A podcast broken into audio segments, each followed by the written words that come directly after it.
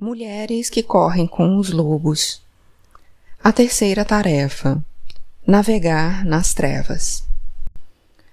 Nessa parte da história, o legado da mãe falecida, a boneca, orienta a Vasalisa na travessia da escuridão até a casa de Baba Yaga.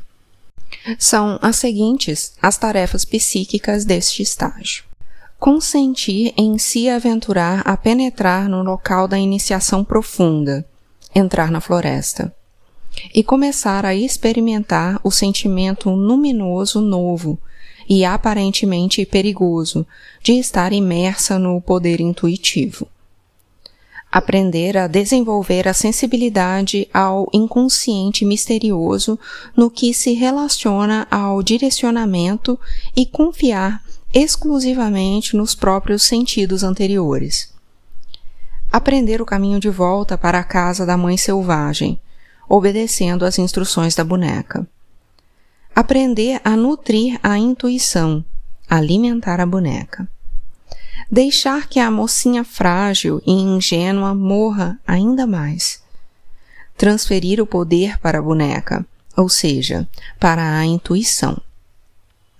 A boneca de Vasalina pertence às provisões da velha mãe selvagem. As bonecas são um dos tesouros simbólicos da natureza instintiva. No caso de Vasalina, a boneca representa vida cita, a pequena força da vida instintiva que tanto é feroz quanto resistente. Não importa o problema que estejamos enfrentando, ela leva uma vida oculta dentro de nós. Durante séculos, os seres humanos tiveram a sensação de que das bonecas emanava algo de sagrado e de maná, um pressentimento irresistível e impressionante que influencia as pessoas, fazendo com que mudem espiritualmente. Por exemplo, louva-se a raiz da mandrágora por sua semelhança ao corpo humano, com pernas e braços de raízes e um nó retorcido no lugar da cabeça. Disse também que ela é provida de grande poder espiritual. Acredita-se que as bonecas sejam impregnadas de vida por quem as criou. Elas são usadas em ritos, rituais, voodoos, feitiços de amor e de maldade. Elas são empregadas como símbolos de autoridade e talismãs para lembrar a pessoa da sua própria força. Os museus do mundo inteiro transbordam de ídolos e imagens feitas de barro, madeira e metais. As imagens dos períodos paleolítico e neolítico são bonecas. As galerias de arte estão repletas de bonecas. Na arte moderna, as múmias envoltas em gaze, em tamanho natural de segai, são bonecas. Bonecas típicas de cada etnia abarrotam as lojas de souvenir nas estações ferroviárias e nos postos de abastecimento das principais rodovias interestaduais. Entre os reis, as bonecas costumam ser dadas desde o passado remoto como sinais de simpatia. Nas igrejas rústicas pelo mundo inteiro há bonecas santas. As bonecas santas não só são limpas com regularidade e vestidas em trajes feitos à mão, mas também são levadas a passear, para que possam observar as condições dos campos e das pessoas, e, portanto, interceder nos céus em defesa dos seres humanos. A boneca representa os homunculi simbólicos. A vida pequena é o símbolo do luminoso e está sufocado nos seres humanos. Ela é um facsimile pequeno e luminoso do self original. Superficialmente, trata-se apenas de uma boneca. Por outro lado, existe nela um pequeno fragmento da alma que possui todo o conhecimento do self maior da alma. Na boneca está a voz, em miniatura, da velha lá que sabe, aquela que sabe. A boneca está relacionada aos símbolos do duende, do elfo, das fadas e dos anões. Nos contos de fadas, elas representam uma profunda pulsação de sabedoria dentro da cultura da psique. São eles aquelas criaturas que continuam o trabalho interior e prudente, que são incansáveis. Eles estão trabalhando mesmo quando nós adormecemos, e especialmente quando estamos dormindo, mesmo quando não temos plena consciência do papel que estamos desempenhando. Dessa forma, a boneca representa o espírito interior das mulheres, a voz da razão, do conhecimento e da conscientização íntima. A boneca assemelha-se ao passarinho dos contos de fada, que vem sussurrar no ouvido da heroína. Ele é quem revela o inimigo oculto e a atitude a tomar diante da situação. Essa é a sabedoria do Homus Curus, o pequeno ser interior. Ele é a ajuda que nem sempre está visível, mas que está sempre disponível.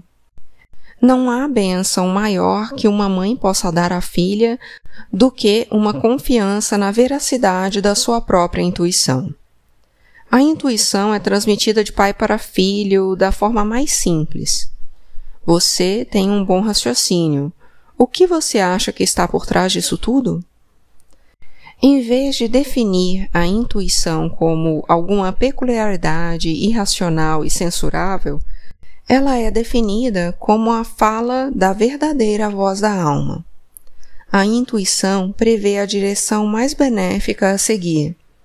Ela se autopreserva, capta os motivos e as intenções subjacentes e opta pelo que irá provocar o um mínimo de fragmentação na psique. O processo é o mesmo no conto de fadas. A mãe de Vasalina proporcionou um enorme privilégio à sua filha ao vincular a boneca à Vasalina. O vínculo com nossa própria intuição propicia uma confiante dependência que resiste a tudo. Ele muda a diretriz da mulher de uma atitude de o que será, será, para uma de quero ver tudo o que há para ser visto. O que essa intuição selvagem faz pelas mulheres? Como o lobo, a intuição tem garras que abrem as coisas e as sujeitam. Ela tem olhos que enxergam através dos escudos da persona. Ela tem ouvidos que ouvem sons fora da capacidade de audição do ser humano. Com essas espantosas ferramentas psíquicas, a mulher assume uma consciência animal astuta e até mesmo premonitória, que aprofunda sua feminilidade e aguça sua capacidade de se movimentar com confiança no mundo exterior. Pois agora Vasalina está a caminho da conquista da luz para o fogo. Está no escuro, na mata, e não pode fazer mais nada a não ser prestar atenção à voz interior que provém da boneca ela está aprendendo a confiar nesse relacionamento e está aprendendo ainda mais uma lição: a alimentar a boneca. Como alimentar a intuição para que ela seja bem nutrida e responda aos nossos pedidos de que esquadrinhe as cercanias? Nós a alimentamos de vida. Ela se alimenta de vida quando nós prestamos atenção a ela. Do que vale uma voz sem um ouvido que a receba? De que vale uma mulher na selva da megalópole ou no cotidiano da vida, a não ser que ela possa ouvir a voz de lá que sabe, aquela que sabe, e nela confiar?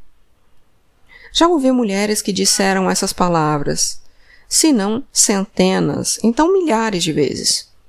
Eu não sabia que devia ter seguido minha intuição, pressenti que devia ou não devia ter feito isso ou aquilo, mas não lhe dei ouvidos.